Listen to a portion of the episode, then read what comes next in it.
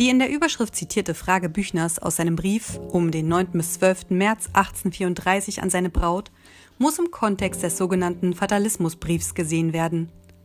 Der Eindruck der Studien zur Revolution, eigene revolutionäre Aktivitäten Büchners, eine überstandene Krankheit und die Sehnsucht nach der Geliebten trugen zu Büchners pessimistischer, fatalistischer Stimmung bei.